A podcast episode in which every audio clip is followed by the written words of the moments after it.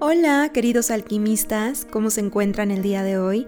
Bienvenidos a Alquimia Emocional, alimento para tu alma, y hoy hablaremos sobre el amor. ¿Y en qué aspecto? En el aspecto de que el amor no es sacrificio. El amor es dar, donde también existe el flujo del dar y recibir. Pero ¿a qué punto tenemos o debemos de dar de nosotros mismos? ¿Acaso tenemos que ser egoístas?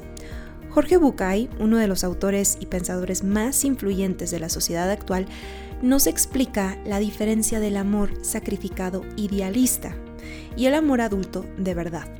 El amor adulto entre dos personas consiste en quererse más a uno mismo primero antes que al otro. Sí, lo acabas de escuchar bien. Él explica en su libro De la autoestima al egoísmo lo siguiente. Bucay dice esto. El amor no consiste en vivir sacrificadamente, sino justo todo lo contrario. Hay que aprender a registrar en nuestra agenda diaria todas las cosas que uno hace con el amor, las cosas que hacemos para otro, egoístamente. Ahora les voy a explicar esto. Jorge Bucay intenta exponer que el concepto de el ser egoísta no es malo. Le hemos dado otro tipo de connotaciones, porque no hay nadie en tu vida que sea más importante que tú. De ahí, él explica el versículo que dice, amarás a tu prójimo como a ti mismo. ¿Escuchaste bien? Porque el versículo no dice, amarás a tu prójimo más que a ti mismo, sino como a ti mismo. Y llegar a amar a otro como a, uno mismo es lo más que se podría pedir. Y es que se intenta que el parámetro de la medida del amor ideal sea lo que uno es capaz de quererse a sí mismo y te voy a contar un cuento donde se ve reflejado en una historia de amor todo esto que acabo de decir. Este cuento lo escribió un escritor estadounidense llamado O. Henry, que también se encuentra en el libro de Jorge Bucay llamado De la autoestima al egoísmo, como les decía. Bueno, aquí les va. Esta historia se trata de dos jóvenes suizos que se hicieron novios cuando ella tenía 13 años y cuando él tenía 18. Vivían en un pueblito pequeño y ese pueblo fue cómplice y testigo de todo su noviazgo. Él era guapo, alto y musculoso, dado a que había aprendido a ser leñador desde la infancia. Ella era rubia y tenía el pelo rubio largo y hermoso, tan largo que llegaba hasta la cintura, y también tenía unos ojos azules que deslumbraban a cualquiera. Y cuando ella cumplió 18 años y el 23, todo el pueblo se puso de acuerdo y los ayudaron a que se casaran. Les regalaron una cabaña con una parcela de árboles para que él pudiera trabajar como leñador y después de casarse se fueron a vivir allí para la alegría de todos, de ellos mismos, de su familia y del pueblo, que tanto había ayudado a esa relación. Vivieron ahí juntos y felices, pasando los días hasta cumplir casi un año. Y cuando se acercaba la fecha de su primer aniversario, ella quería comprarle algo para demostrarle su profundo amor. Quería darle algo especial. Pensó en una hacha nueva, pero no, porque era algo relacionado con el trabajo. Pensó en tejerle un suéter, pero ya lo había hecho eso antes. Y como no sabía, decidió bajar al pueblo para ir en busca de algo más especial. Empezó a caminar por las tiendas, pero no encontraba algo importante y que le ajustara para comprar, con las monedas que había ido guardando de lo que le sobraba de las compras domésticas. Y de pronto, al pasar por una joyería, vio en el escaparate una hermosa cadena de oro. Entonces ahí la joven recordó que había un solo objeto material que él adoraba y consideraba muy valioso.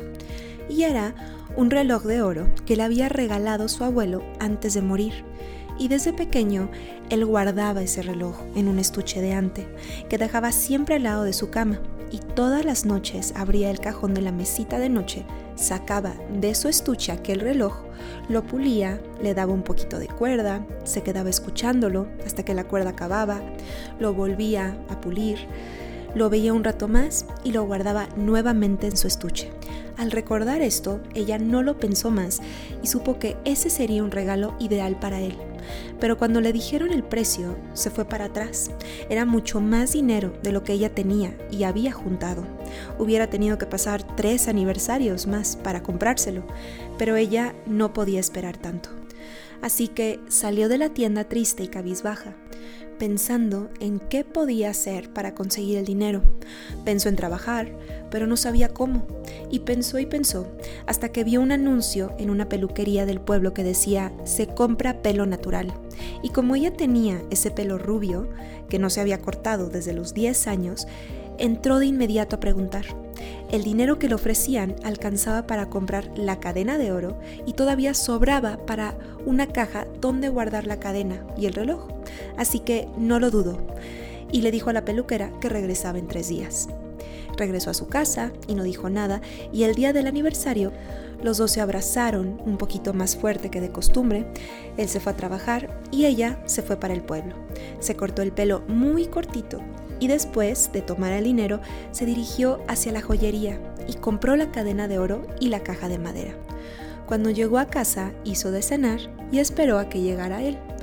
A diferencia de otras veces, ella solía iluminar la casa cuando él llegaba. Esta vez bajó las luces, puso dos velas y se colocó un pañuelo en la cabeza, porque él también amaba su pelo y ella no quería que él se diera cuenta de que se lo había cortado. Ya después le iba a explicar. Así que él en breve llegó, se abrazaron muy fuerte y se dijeron lo mucho que se querían. Entonces ella sacó debajo de la mesa la caja de madera que contenía la cadena de oro para el reloj. Él se quedó callado y fue hasta el armario y extrajo allí una caja muy grande que le había traído mientras ella no estaba.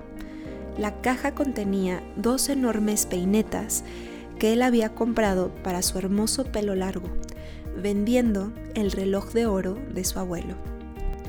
Y ahí, mi querido alquimista, termina la historia. Te deja pensando, ¿verdad? Si crees que la medida del amor es el sacrificio, no olvides esta historia. Y ya sé que no tiene el mejor final, pero tómalo como una metáfora. Y antes de irnos, te quería compartir lo que dice Jorge Bucay. Dice esto, si te amo, lo mejor que puedo hacer es trabajar para construir la manera en que los dos vivamos juntos el mayor de los placeres.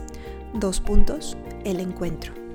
Un encuentro donde tú sepas que estoy a tu lado porque me quiero y me prefiero, y donde yo sepa que estás junto a mí porque haciendo uso de tus mejores egoísmos, me escoges a mí para estar contigo.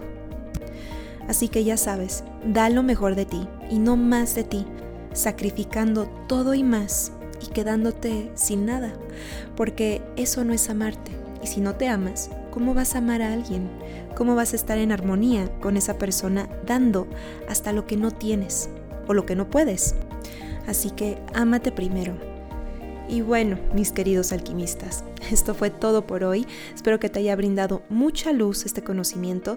Les mando a todos un abrazo llenos de alquimia y no se les olvide escribirme a info.mariferperez.com por si tienes dudas, sugerencias o preguntas, incluso por si quieres una terapia. Y síganme en mis redes sociales como Marifer Pérez Psicóloga. Y nos estamos escuchando pronto en el siguiente podcast.